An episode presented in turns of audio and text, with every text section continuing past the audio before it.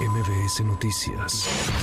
El poder de las palabras juez de distrito le concedió a una magistrada la primera suspensión provisional contra la extinción de 13 de los 14 fideicomisos del Poder Judicial de la Federación. Explicó que la suspensión es, entre otros aspectos, para el efecto de que el Consejo de la Judicatura Federal se abstenga de realizar la transferencia de los 15 mil millones de pesos a la tesorería de la Federación. No obstante, se programó para el próximo 9 de noviembre la audiencia incidental, donde se determinará si se concede o no la suspensión definitiva a la magistrada del primer tribunal colegiado en materia civil y de trabajo de Chihuahua.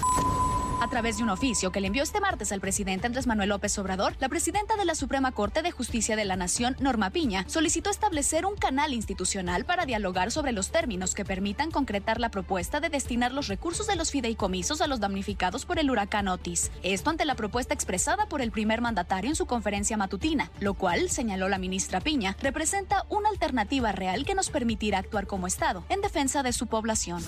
Por su parte, el presidente López Obrador sobrevoló esta tarde la bahía de Acapulco y otras zonas afectadas por el huracán Otis en un helicóptero de las Fuerzas Armadas. Asimismo, encabezó una reunión a fin de evaluar los daños y las acciones que se siguen para ayudar a las personas afectadas. El Consejo General del Instituto Electoral de la Ciudad de México aprobó el presupuesto de egresos de este organismo para el ejercicio fiscal 2024, el cual asciende a 2.974 millones 830 mil 578 pesos.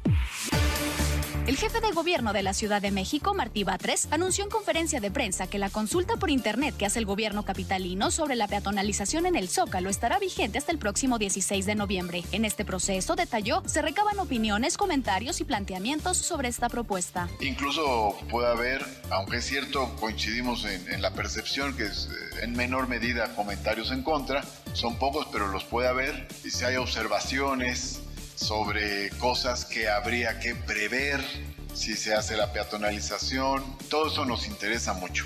Quedamos en abrir por lo menos un mes. Ya próximos días estaremos, hasta el 16 de noviembre vamos a estar recibiendo comentarios. Y después del 16 de noviembre, ya sobre la base de todos los comentarios, entonces ya anunciaremos qué es lo que vamos a hacer. El Instituto Nacional de Migración confirmó el fallecimiento de una menor de dos años de edad de origen peruano al ser atropellada en Oaxaca cuando caminaba junto con su padre, quien resultó gravemente herido por el tramo carretero El Tamarindal en el municipio de San Pedro Tapanatepec. El gobierno de Bolivia determinó romper relaciones diplomáticas con Israel en rechazo y condena a su ofensiva desproporcionada en la franja de Gaza. Así lo informó este martes el Ministerio de Exterior en una conferencia de prensa. Para MBS Noticias, Tamara Moreno. MBS Noticias. El poder de las palabras.